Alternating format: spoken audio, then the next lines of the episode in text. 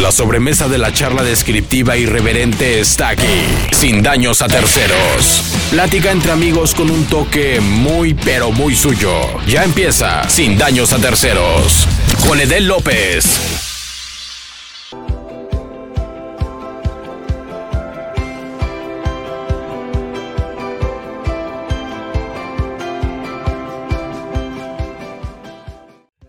Buenas tardes. Hoy estamos en un nuevo programa de Sin Daños a Terceros, un programa que ha estado atropellado, muy atropellado, porque no habíamos podido llegar con mi queridísima invitada de hoy, que tenemos el día de hoy, que ella es pintora, activista y hoy tiene que presentarnos un proyecto aquí en Sin Daños a Terceros. Bueno, lo va a presentar ella en, de forma oficial, pero vamos a platicar de ese proyecto.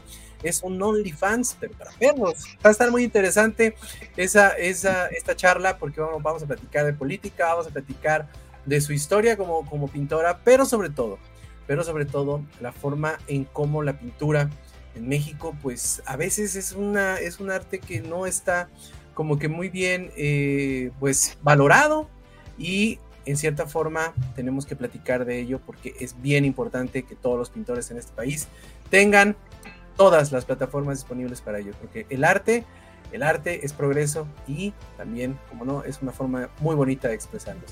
Mi queridísima Mónica Tostado, ¿cómo estás? Nos saludas desde Guadalajara, la perla de Occidente. ¿Cómo estás, mi querida Mónica? Pues aquí contenta de que por fin ya podemos platicar después de no sé cuántos intentos también. y ya tres, ¿no? comentábamos porque yo no tengo ahorita servicio de internet.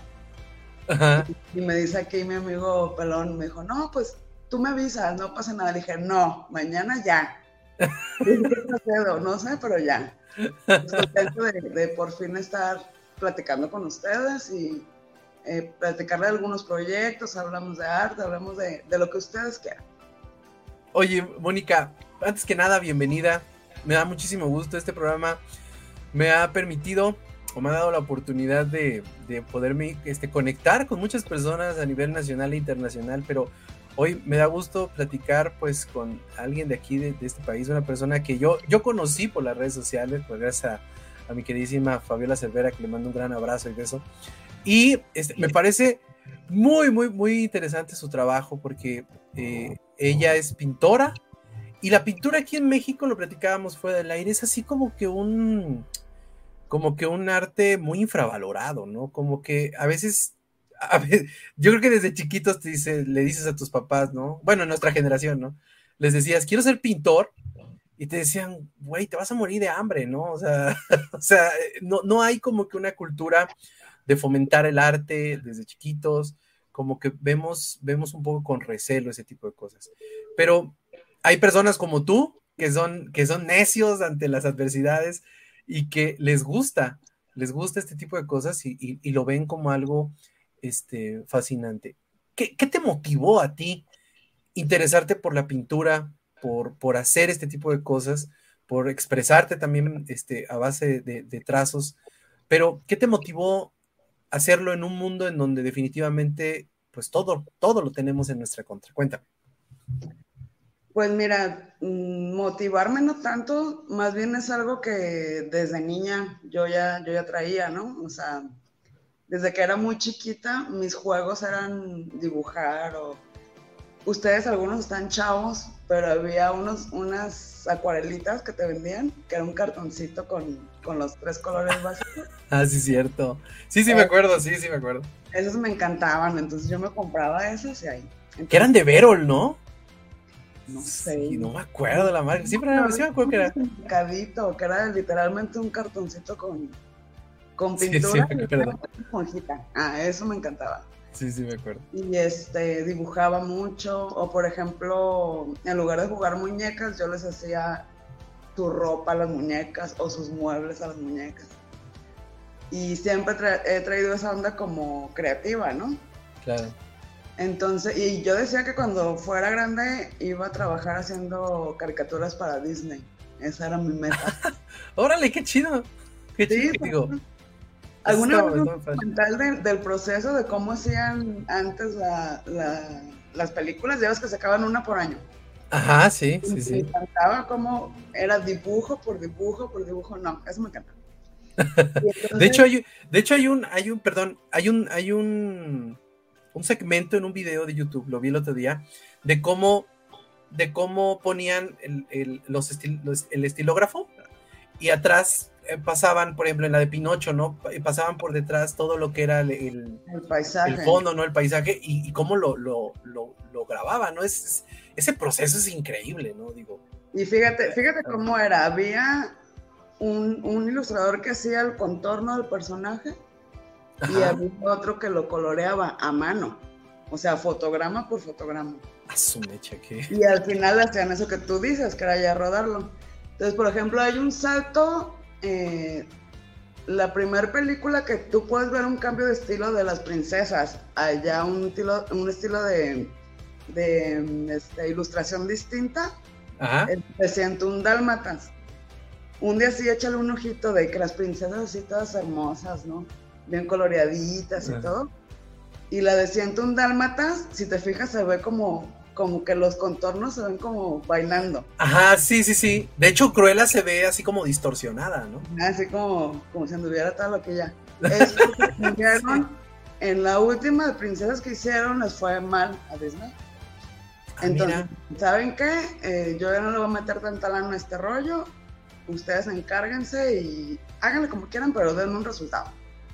Entonces cambiaron de la ilustración a mano, era, era como más este, automática, sin detalle. Por eso brincan, brincan los personajes porque no detallaban los contornos. Ah, fíjate, eso está bien interesante, no lo, no lo, no lo sabía yo. Un dato bien, bien chido. Y luego cómo fueron cambiando con, con un tipo como de capas. Iban haciendo las películas. En la de Bambi ya se ve como que, como que el paisaje se mueve en dos sentidos, ya sabes. sí, claro. Entonces todo eso a mí Digo, quizá yo lo sé porque es un tema que siempre me ha gustado. Sí, claro. Y es algo que siempre quise hacer. Pero desde ahí empezaba pues mi inquietud por la onda creativa y artística. Y así, así me fue llevando. Yo realmente estudié primero diseño gráfico, que es a lo que me dedico para ganarme la vida, ¿verdad? Porque el arte no deja. Sí, no, definitivamente el arte aquí en México es... Al menos que tengas un padrinazo o que le entres a la parte, pues chance, ¿no? y el diseño es más noble, es más comercial. Fíjate que me ha ayudado mucho la parte artística con diseño porque quieras o no te terminas como mezclando las dos disciplinas.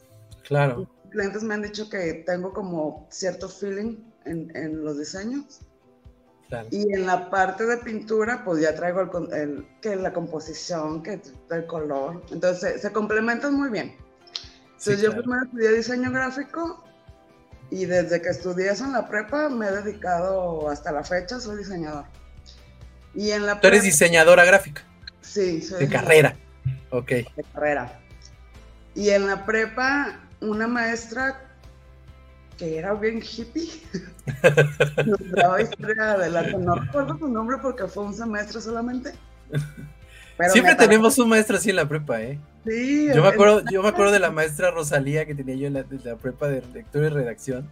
Se llamaba Rosalía, pero era una mujer que siempre andaba. Ciertas materias, ¿no? Ajá, sí, y esta andaba con sus faldones así, con sus camisetas así de, del Che Guevara y todo, y nos, y nos hablaba de la revolución y todo eso. Era una muy buena maestra, pero sí era así como, como esa onda medio rara. No, sí, sí, sí, sí pasa, claro. Pues esta maestra nos llevó, nos llevaba a muchos lugares este, culturales, museos y todo eso, y a mí se me hacía bien chido porque nos, nos llevaba como al, al, punto de lo que nos estaba enseñando. Claro. Un día nos llevó a la escuela de, del CEDAT, el José, Clemente, José Clemente Orozco, eh, nos llevó a conocer porque había una exposición. No manches, yo entré a la casa y me enamoré de esa casa una casona de, de las de acá de Guadalajara antigua. Ajá, sí, sí, sí. la casa. Y pues llena de pinturas. Y luego ahí siempre había música, porque también daban música. Pero siempre escuchabas como que alguien tocando el piano, así. Y dije, wow, ¿dónde estoy? o sea, entraste así como a tu, como a tu este, paraíso, ¿no? Así de. Pillabas, chido. Sí, claro. Yo, yo, quiero estudiar aquí. Cuando me enteré que había, pues, carrera de artes plásticas, eh, yo dije, yo quiero entrar aquí. Y como cuatro amigos em, pensamos lo mismo, pero al final solo entre ellos, los demás ya no supe qué. este, pero yo sí me aventé. Y me metí ahí a estudiar artes plásticas. Créeme que es una escuela, o al menos cuando a mí me tocó estudiar, con un nivel académico y de arte y, los maestros, hermoso, hermoso.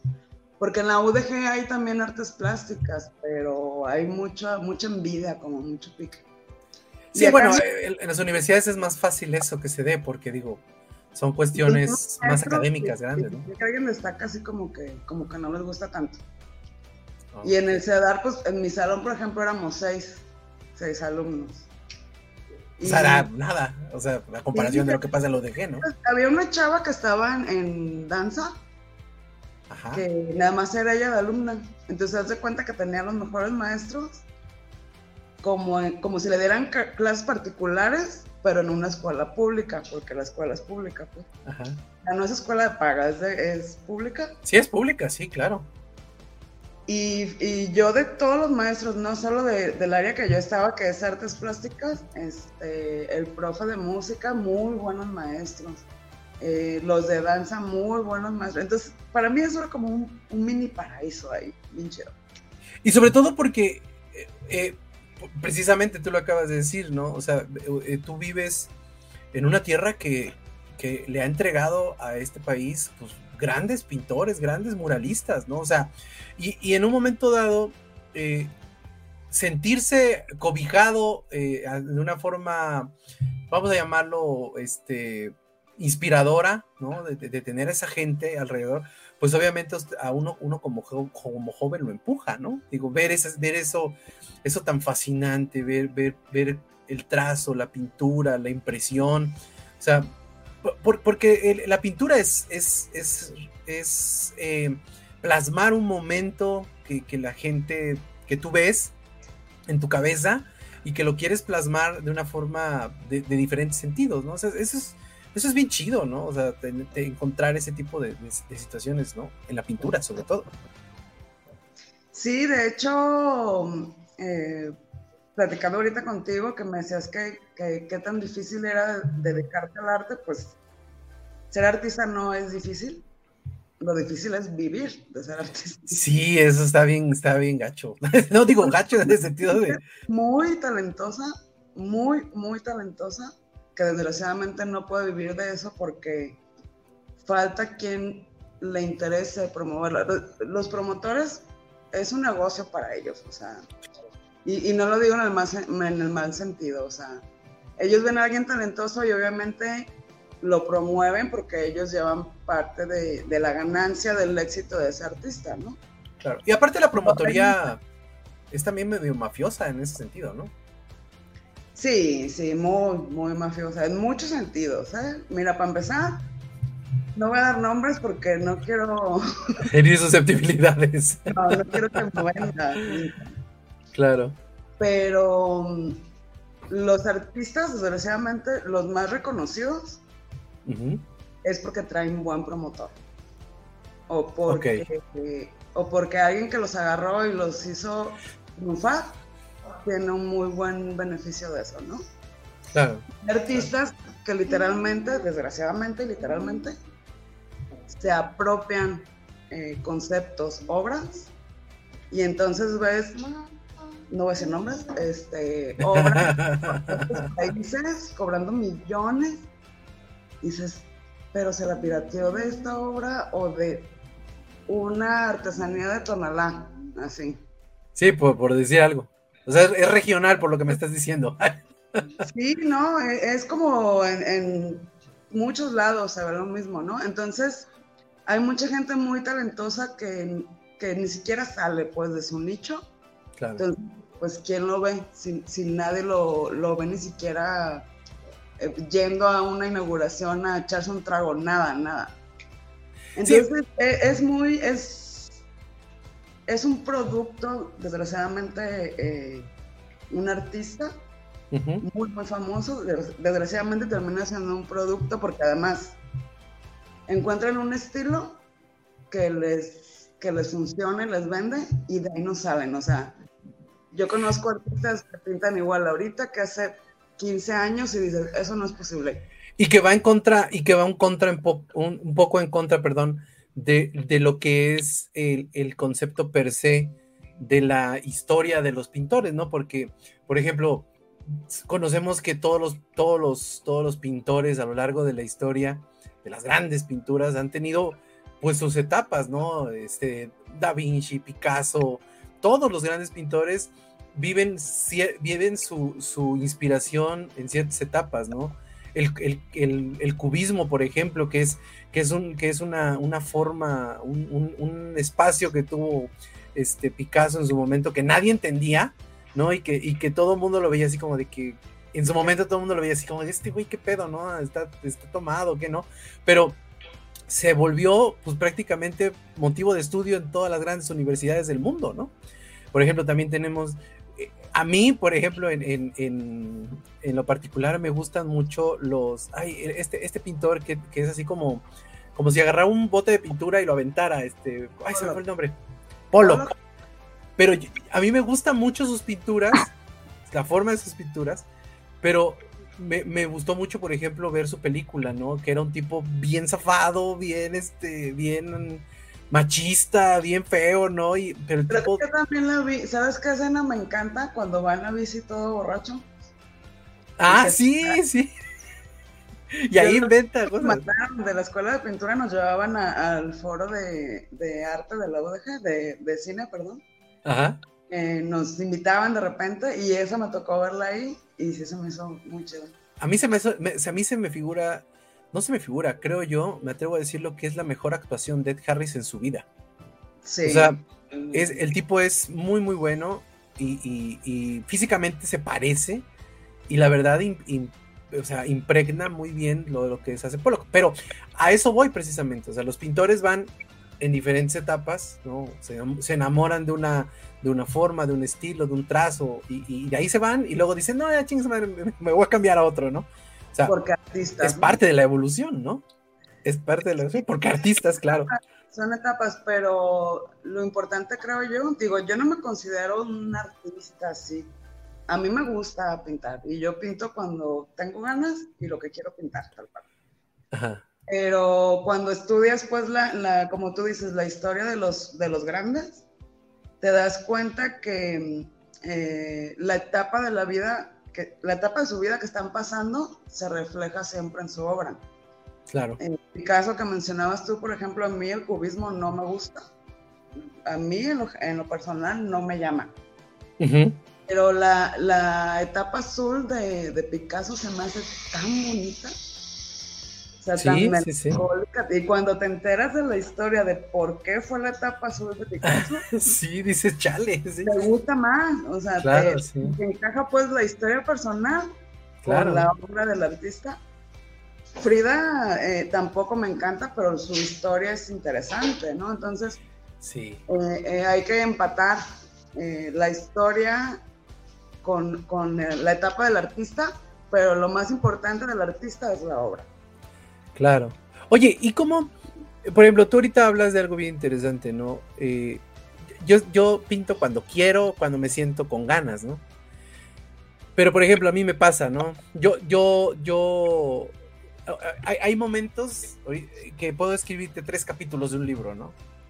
Y hay días que me siento y me quedo viendo la pantalla y así de, mm, no, definitivamente hoy no, ¿no? hoy no es el momento, ¿no? Pero, por ejemplo, eh, un artista como tú, un, pintor, debe, debe encontrar algo que plasmar, ¿no? O sea, porque el, concepto per se de la, de la, pintura es dejar en la perpetuidad algo que ya no se puede modificar y que es parte de la expresión de tu cerebro. ¿Cómo, cómo, cómo encuentras ese equilibrio mental y ese equilibrio en tu trazo? Para decir, esto voy a pintar? ¿Por dónde empiezas? ¿Un momento de tu vida? ¿Un momento social? Eh, no lo sé. ¿Cómo, empieza ese proceso para el artista? Pues es que es muy em, individual en cada, en cada artista, ¿no? Hay quien de repente yo, por ejemplo, eh, son cosas que sueño o que se me meten como muy en el subconsciente. Yo tengo un libro de sueños porque siempre sueño cosas bien raras, eh, así natural, sin meterme en Te voy a preguntar porque yo también sí sueño cosas así que dices, chale, que Sueño cosas muy raras, entonces tomé la disciplina de, y ese consejo me lo dio un maestro de la escuela de artes. Me dijo, agárrate una libreta y cuando sueñes algo así de raro, porque yo le contaba, no, profe, soñé esto y esto. Y él me decía, píntalo. Bocetealo. Tomé la disciplina de, tener ese, ese libro de sueños, le digo yo. Y cuando sueño algo que me llama mucho la atención o, que se me hace como que algo tiene, lo escribo o, lo, o cuando es una imagen muy clara la, la boceteo. Entonces tengo el libro lleno de cosas que quisiera pintar, ¿no? Claro. Pero, por ejemplo, ah, bueno, es en el punto de que yo no, yo no vivo del arte. O sea, realmente yo lo que me deja ingreso es mi parte de, diseñador gráfico. Y si que hay algo de la pintura, venga, ¿no? Exacto, o sea, sí, claro, yo claro. pinturas se le ha vendido a gente que, que conozco y que sé que van a cuidar mis pinturas. O sea, es como, como si les dieran adopción, pero me pagan.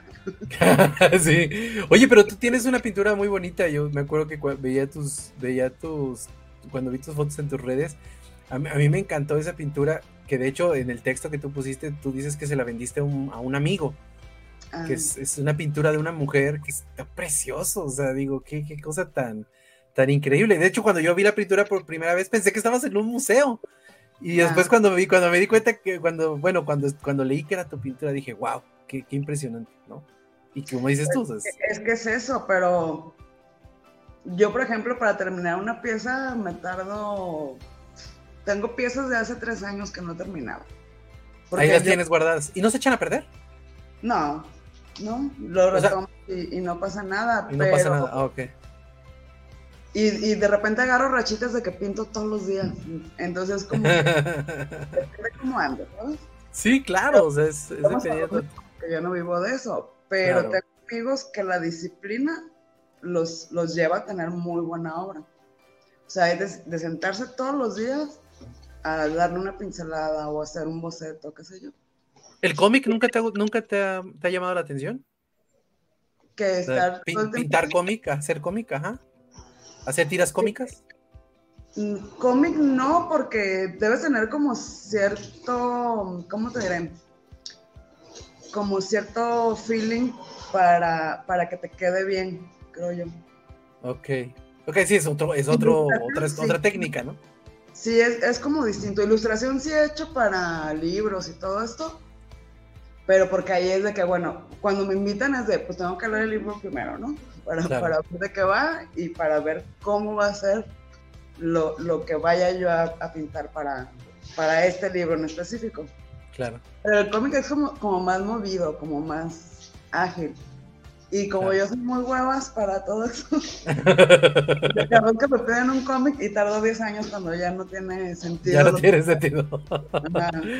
Oye, y por ejemplo, ahorita me, me, llamó mucho la atención. ¿Tú, tú qué, qué tipo de técnica te gusta más? Porque, por ejemplo, ¿te acuerdas, ¿te acuerdas cuando existía eh, en, el, en el canal 5? ¿En el 5 o en el 7? No me acuerdo.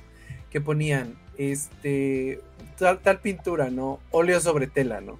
Y entonces yo era niño, me acuerdo, y, yo, yo pensaba que el óleo sobre tela era, era el, ¿cómo se llama? Que le echaban algo encima, ¿no? O sea, esa era, mi idea. Ya después me enteré que el óleo era, era pintura y la tela, pues es un tipo de tela específico, ¿no? Porque no puedes pintar en cualquier tela. ¿Qué, técnica te gusta más a ti? O sea, ¿cómo, cómo, cómo decides qué, qué, material ocupar, el color, este, la pintura? ¿Cómo, ¿Cómo es ese proceso para ti? Mira, siempre me ha gustado más el óleo, o yo decía eso, porque mm, precisamente porque tardo mucho en terminarlos, el óleo hace cuenta que lo puedes dejar una semana y sigue, todavía le puedes meter mano, pues. Ok. Lo puedes retomar después de cierto tiempo, lo puedes retomar. Y además, si no te gusta algo, le puedes poner una capa encima y otra vez pintarle, pintarle, pintarle. O sea, no se cae, no se viene. No, no se viene y además se cubre bien. O sea, no, no se notan los errores cuando ya terminaste, digámoslo así. Ok. Entonces, si un día me dices como que, no, ¿sabes que este color siempre no? Pues le, echas otro encima y no pasa nada. Pero en la escuela yo empecé, porque teníamos que pasar por todas las técnicas solamente. Eh, cuando nos tocó acuarela, me gustó mucho. O sea, es muy precisa porque ahí no hay eh, dos oportunidades. Si la riegas una vez, ya, ya le echas a perder todo. Sí, yo me acuerdo, bueno, las acuarelas de la escuela, ¿no? De que junta el verde con el... No, junta el... Sí, el verde con el azul para crear amarillo, ¿no? Y juntabas uno, juntabas otro y se hacía un verde horrible y no el que el color que quería la maestra, ¿no? Exacto. Pero es muy así como que muy específico, ¿no? Muy preciso. Entonces, yo cuando empecé ya a hacerlo, me relajaba. Porque en el es así de pincelazo, pincelazo. Puedes, no sé, hacer muchas cosas. Y para mí la acuarela es de, a ver, no, vamos a pensar bien cómo debe ser, porque la acuarela es de, claro a oscuro. Ah, bien. El óleo es de, de oscuro a claro. O sea, lo último que da de matiz en el óleo son las luces. Ah, ok, ok, ok. Hay que pensarlo bien. O sea, si tienes, no sé, un atardecer, tienes que empezar como, bueno, primero los tonos amarillos, luego el naranja, rosita. Una capa, dos capas, tres capas, pero ya cuatro o, ya un error, tu trabajo ya se ve sucio. Entonces, claro. Para mí era de, a ver, tengo que pensarlo bien, tengo que hacer cada cosa que haga con cuidado y me relajaba. Entonces, y además me han dicho que, que los trabajos que he expuesto en acuarela son buenos yo lo hacía porque me gustaba, pues. Pero cuando empecé a escuchar que era buen, buen trabajo y que la técnica estaba muy bien, eh, me gustaba. Además que es bien fácil porque terminas en juegas de pincel con agua y tan Se acabó. Ajá, el óleo es de chino, o sea, lavar los pinceles. ¿Cómo hay que lavarlos? Eh, o sea, no nada más es con agua. Digo, porque yo me acuerdo que la acuarela nada más, su nombre dice agua y lo metes al agua y ya. Y tan, y el óleo tienes que, cuando terminas tu sesión, lo enjuagas con, con aguarrás o tiner, de preferencia aguarrás porque el tiner maltrata el pincel. Claro. Y lo limpias bien y ya está. Y de vez en cuando hay que limpiarlos a fondo, hacer limpieza profunda con... Los dejas una noche en agua con jabón en polvo. Ajá. El día siguiente los tallas y quedan como nuevos los puedes limpiar con... O sea, no, es nada más agarrar y decir, este, voy a limpiar. Porque yo, yo luego veo, por ejemplo, a mi hija, ¿no? Que, que yo, yo hasta, bueno, hasta hace unos años, este, me enteré que todas las cosas esas con las que ustedes se pintan la cara, se tienen que, que tienen que lavar así a profundidad, ¿no? Entonces yo el otro día... Pues haz de cuenta, De hecho, yo tengo una cosa de esas de para limpiarlas de maquillaje, lo uso para, para limpiar los pinceles. Y la esponjita. No, es como una cosa que tiene como piquitos. Ah, claro, sí, sí. Ah, pues esa es la que está ocupando mi hija, ¿no? De que agarra y agarra una y le talla y le talla así como si fuera. Ah, mira. Como tip para que para quien pinte esas te dejan los pinceles bien chidos de, óleo. Oye, qué chido. y, ahí es cuando entiendes, ya sé por qué los maestros tenían siempre sus ayudantes. Porque, a ver. Claro. Y la acuarela. Oye, ¿Y qué piensas tú, por ejemplo, de, cuando aquí en, aquí en Jalapa, bueno, en Veracruz, había un, hay un canal que es el canal del Estado que se llama el 4 Más, hoy, hoy TV Más, y eh, pasaban los, los, los viernes a las 8 de la noche, me acuerdo muy bien, pasaban a este, a este señor Bob Ross, obviamente tú lo debes, tú lo debes conocer. Y, y, a ti, por ejemplo, ese tipo de. E, él tenía la, él tenía la premisa, porque hay un, hay un documental muy chido en Netflix de él, en donde él, tenía la premisa de que todo mundo podía pintar, ¿no? O sea, él era, era su, su, mercado y era su producto y creo que le funcionó. Pero a mí me parecía fascinante ver cómo el tipo, pues en una hora podía hacerte un paisaje así bellísimo, ¿no? Ustedes como pintores, ¿qué piensan, por ejemplo, de, ese tipo de, personajes como Bob Ross, que lo hacen ver muy fácil? Digo, él lo hacía ver muy sencillo, ¿no? Decía, agarramos el, pincel, ¿no? Y hacemos esto y luego hacía una montaña, ¿no? Y decías, ¿cómo chingado de ese trazo tan feo que hizo primero? pudo hacer una montaña nevada tan bonita, ¿no? Pero eh, eh, hacer eso no debe ser como que tan sencillo, ¿no? Digo, era el producto de él, obviamente, pero ¿ustedes qué piensan de ese tipo de productos, ¿no? O sea, de, te voy a hacer pintor en un día, ¿no? O sea, ¿cómo, cómo le hacen ustedes para entender ese tipo de, productos que salen al mercado últimamente? Pues mira, en, en, en general la comunidad no sé, pero te voy a dar mi opinión personal. A ver. Eh, cualquiera puede ser pintor. Si tú agarras y pintas algo, ya eres pintor. Punto. Ok. Entonces, este, y cualquiera, no cualquiera puede ser artista. Esa es la gran diferencia, claro que sí. Ser nivel, no cualquiera puede ser artista conocido y vivir de eso. Entonces, por ejemplo, aquí en, Jalisco tenemos dos lugares en la zona metropolitana, pues, que son muy, muy este, reconocidos por sus artesanías, que son Tlaquepaque y Tonalá. Sí. Y tú ves cuadros, sobre todo, bueno, en ambos, en ambos lados, tú ves pinturas que son artesanías, que tienen una técnica buenísima, buenísima. Y eso es porque es gente que todo el día está pintando. O sea, los artesanos todo el día lo están haciendo. Claro. Entonces, tanto lo practican que se vuelven muy buenos en eso. Entonces, cualquier artesano que tú agarres que quisiera dar un saltito allá a ser artista, y hay muchos que, que de repente son artesanos, pero también aparte tienen su obra como artistas. Claro. Y vale. Ahora, en el caso de Bob, te voy a decir cuál, es, cuál era el secreto de él. No era lo que te enseñaba a hacer. O sea, no era que te dijera, agarra el pincel y, y pone una mancha. Ajá, sí.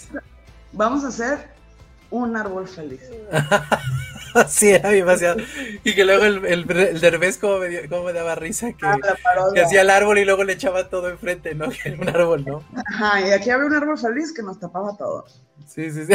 Pero el secreto de él, creo yo, no es de que te enseñara cómo pintar algo, sino que te daba un momento como para tú por una parte, este, practicar algo que te gustaba, porque la gente que lo, que lo hacía era porque le llamaba la atención la pintura, ¿no?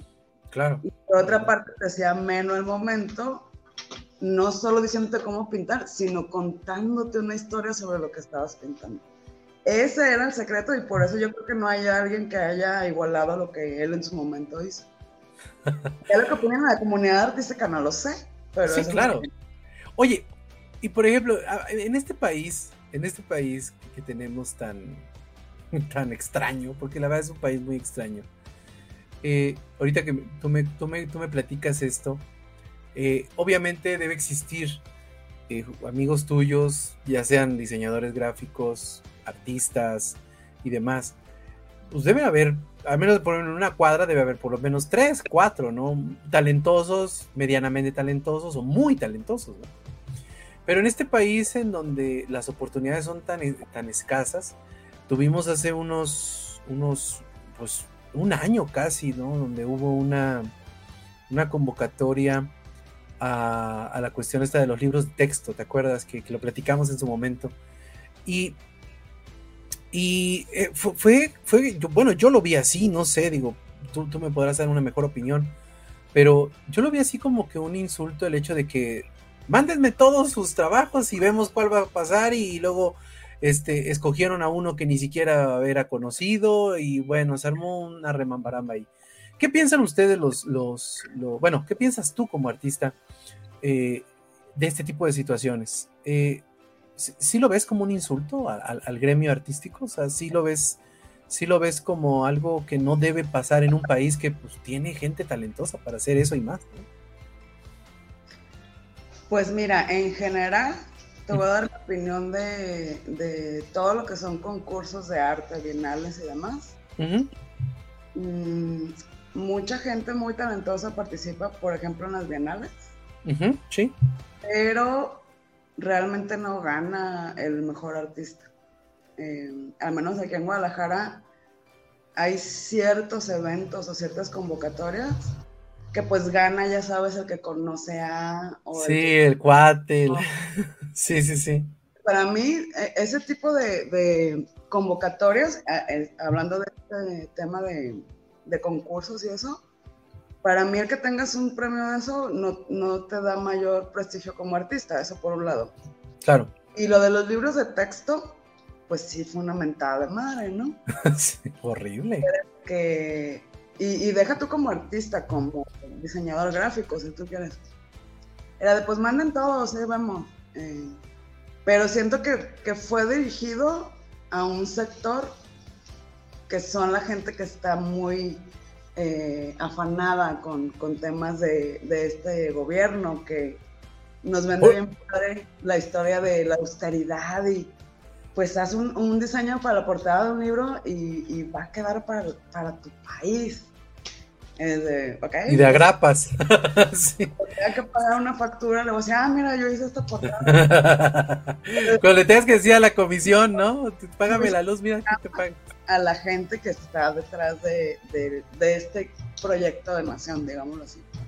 Claro. Oye, pero, pero fue un tema, fue un tema muy sonado. De hecho, de hecho, hubo comunidades de artistas que, que se, se pues se manifestaron, ¿no? Hicieron escritos y todo, porque la, bueno, la Secretaría de Educación Pública es un, es un ente que no tiene ni pies ni cabeza, ¿no?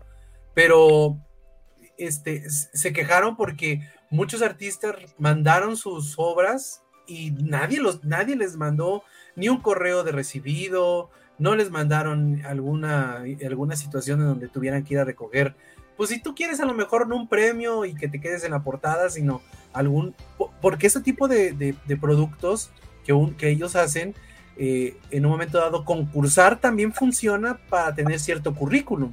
Entonces, eh, pues muchos ni siquiera les contestaron, muchos no saben ni siquiera en dónde está su obra, ¿no? El otro día veía yo en, en, en el caso de un chico que, que, no sabe ni siquiera en dónde están sus bocetos, ¿no?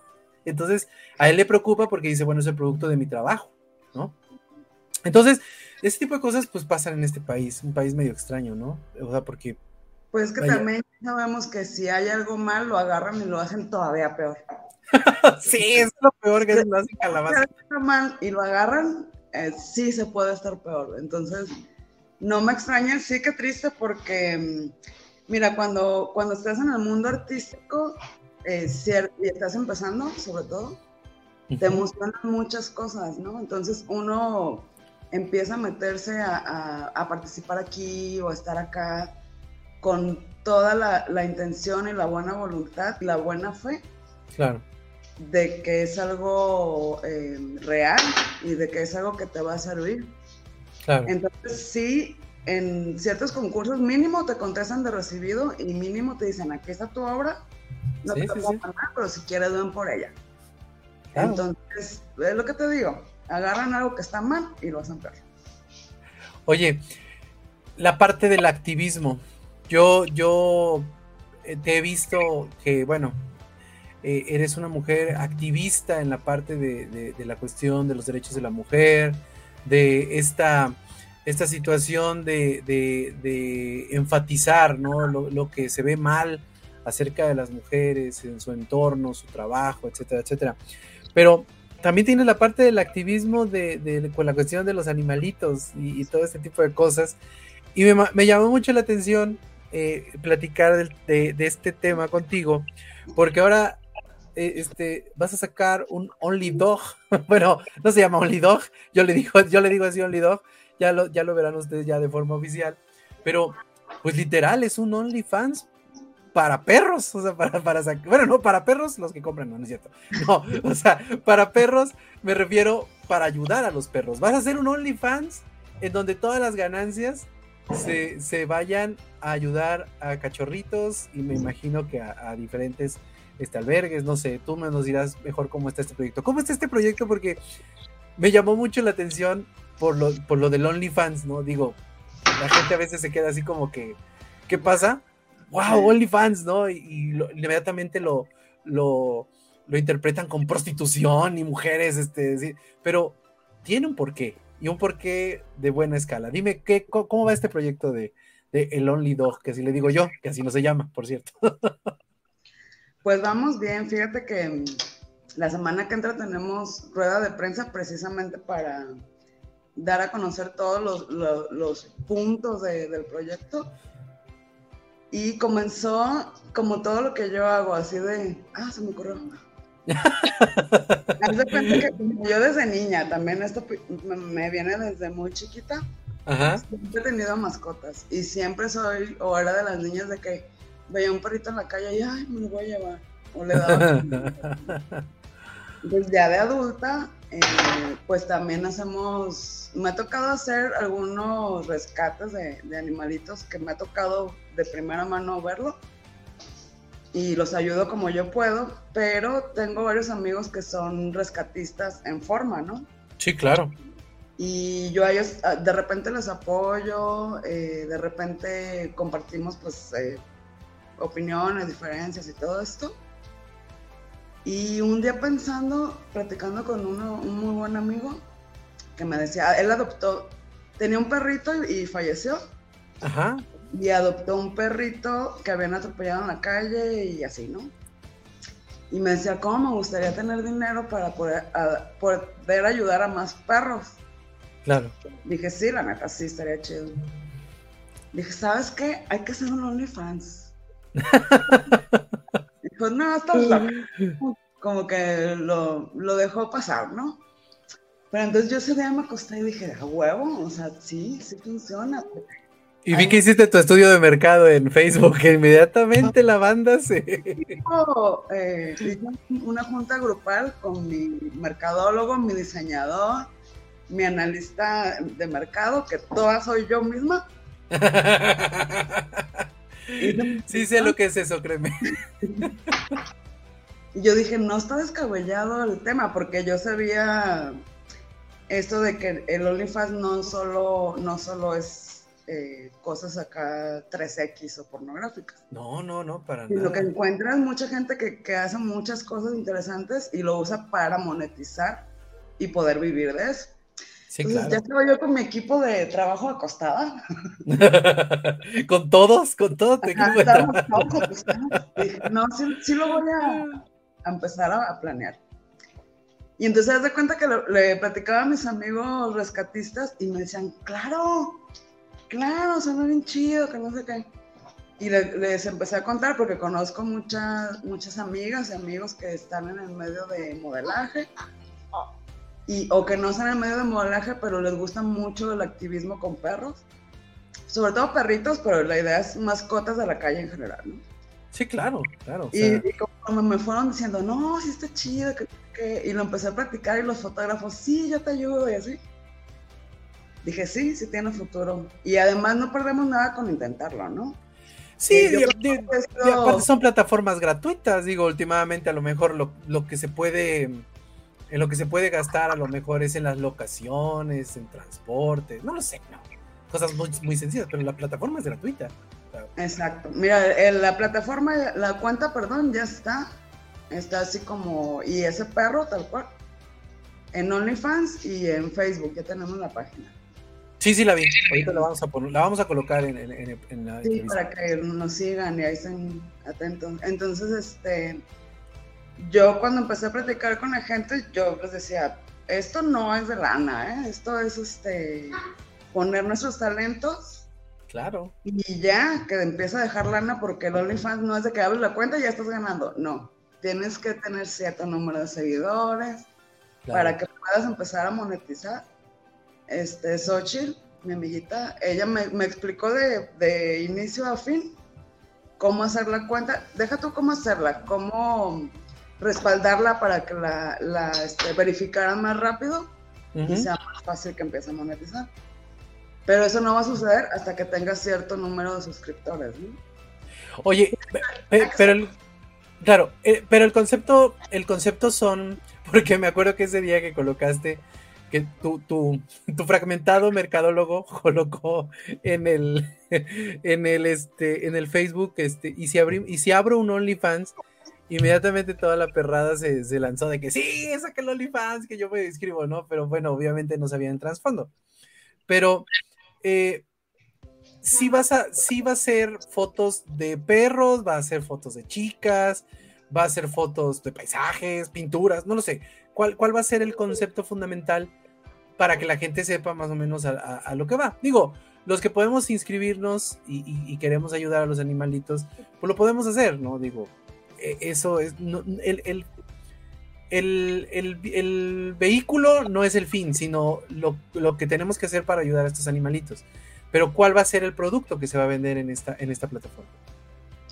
Mira, va a haber chicas, perritos, paisajes y arte. O sea, todos los que mencionaste. Ah, muy bien, la atiné a todos. y todos los anteriores.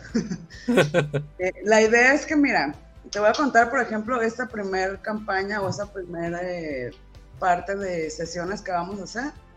Va a venir Pepe, él es de Ciudad de México. Eh, fue el primerito, él, es fotógrafo muy bueno. me dijo, yo jalo.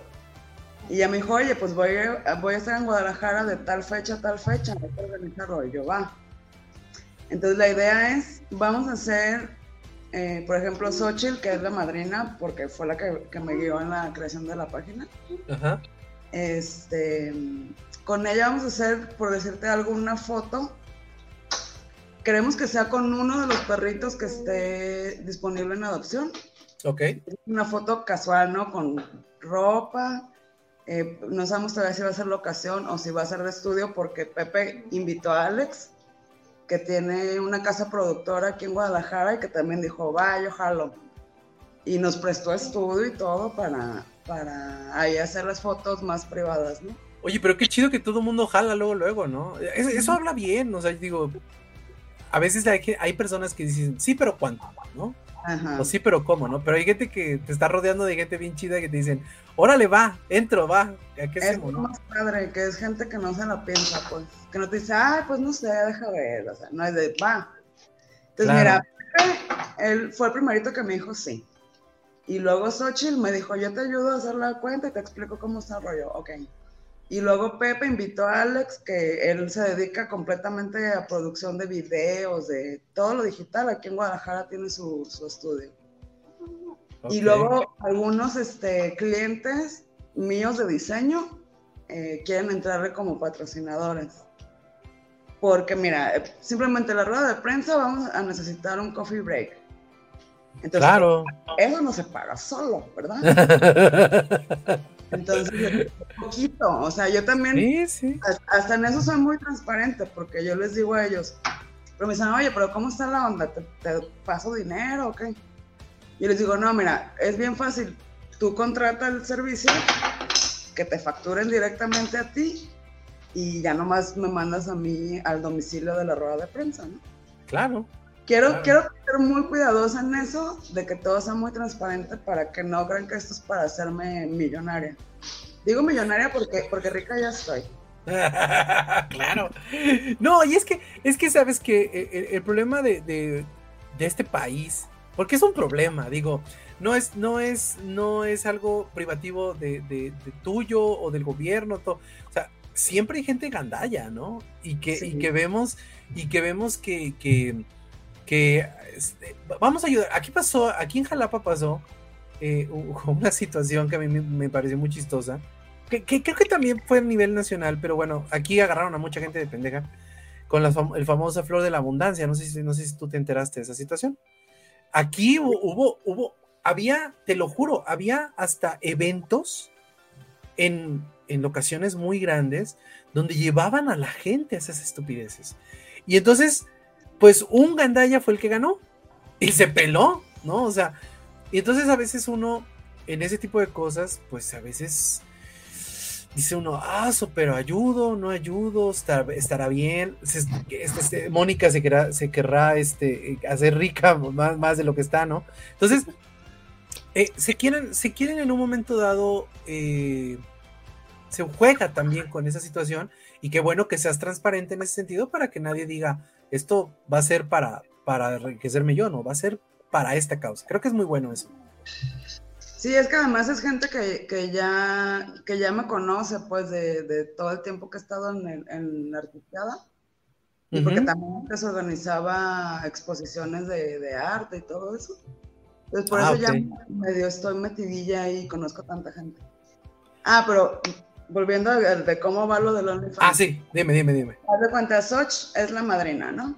Entonces va a haber una foto con uno de los perritos que está eh, libre eh, para adopción. Ok. Muy casual, con su ropita así muy bonita. Ellos van a hacer las fotos que vamos a hacer públicas en todas las redes sociales. Todavía no tengo Instagram, pero lo voy a hacer. Entonces, esa portada de, de, la campaña va a ser pública. Ok. Y esa todo el mundo la va a poder ver, todo el mundo la va a poder compartir. Eh, ya ves que Instagram se maneja mucho en fotos.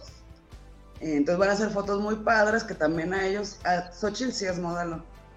Entonces ah, ok. A lo mejor para su book o qué sé yo. Claro. Pero el contenido así más este sensualón. Tipo como la portada de la página de Facebook para si. Ah, sí, sí la vi. Ese es el concepto que queremos. O sea, también no queremos algo que sea pornográfico, la verdad. Pero si una foto. ¿Cómo se llama? ¿Estilo boudoir? ¿Boudoir? ¿Cómo se llama? ¿Boudoir? No sé. Pon algo así, que sea sexy. Es que desgraciadamente confunden lo sensual con lo, con lo vulgar de repente. Entonces yo tengo la confianza de que, el talento de Pepe en este caso y de todos los, fotógrafos que, que, tengo el gusto de conocer, nos van a dar unas fotos sensuales pero de muy buen gusto, pues. Entonces, ese va a ser el contenido exclusivo por suscripción al OnlyFans. Y digo, agarramos al OnlyFans porque es como gancho, tú sabes.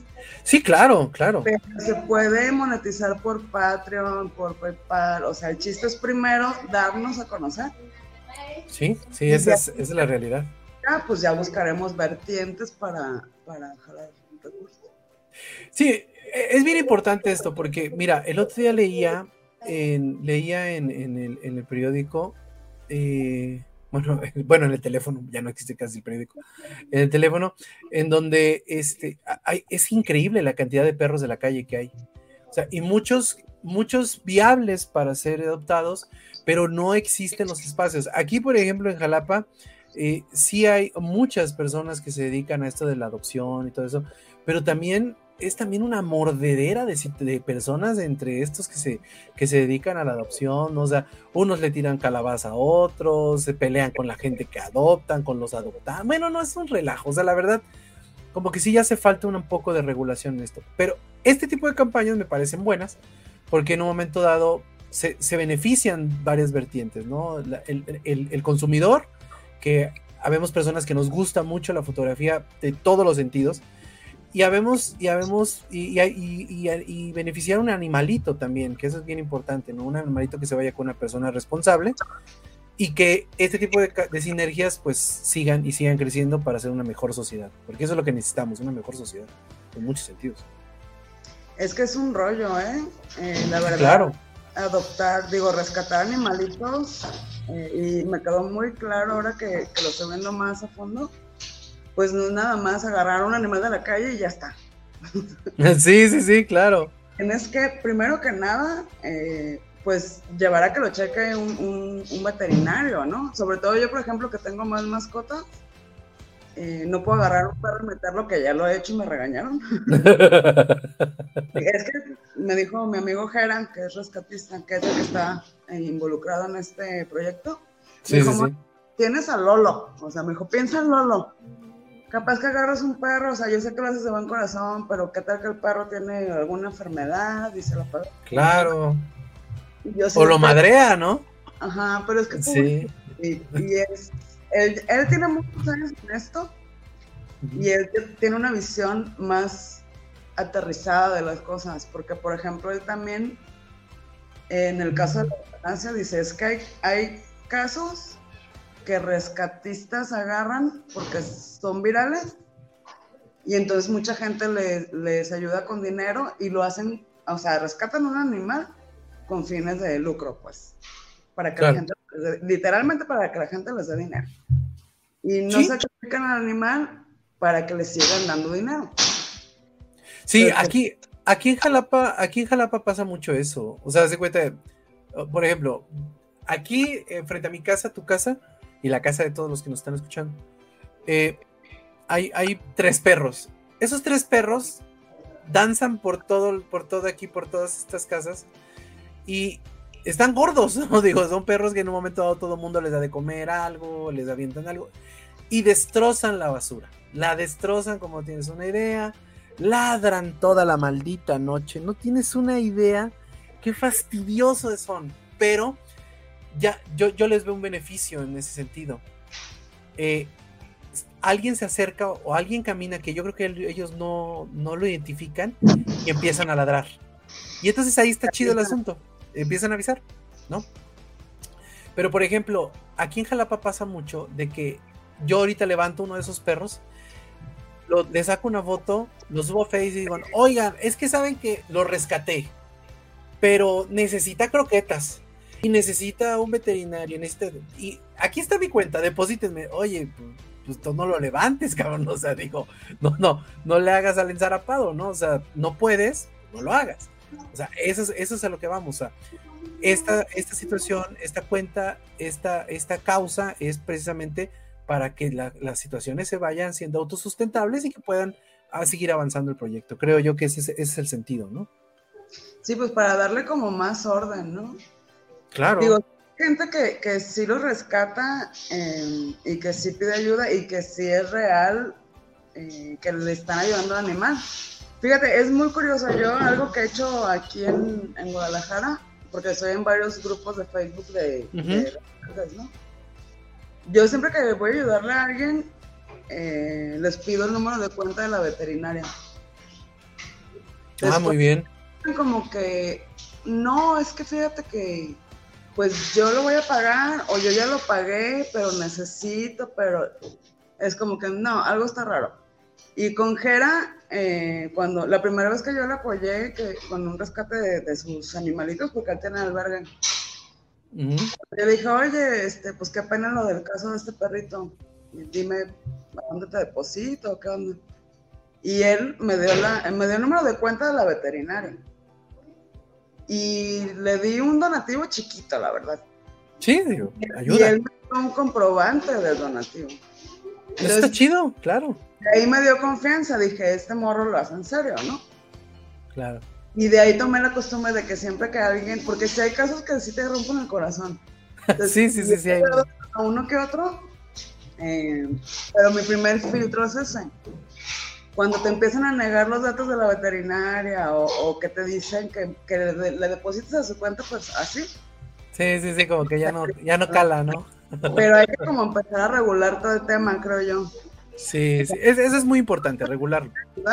Hacerlo de una manera ordenada, eh, transparente, que la gente realmente vea, que la gente se involucre, o sea, y no nada más dar un animal y pues saber qué fue a su vida, sino sí, claro. A, a, los casos.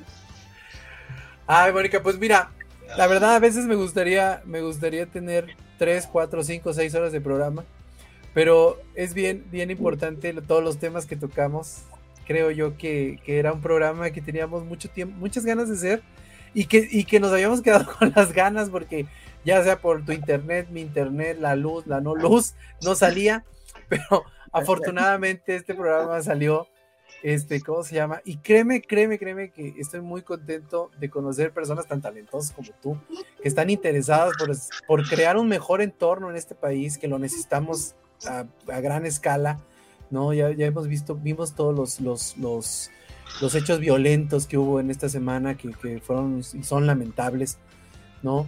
Pero qué bueno, me da mucho gusto ver que existen en este país personas como tú, como miles más, que eh, están interesados por crear un mejor entorno eh, y que están interesados también en, en, todo este tipo de situaciones que nos hacen mejores seres humanos. La verdad te agradezco mucho que estés en este programa, ¿no? No tienes una idea qué, gusto me da.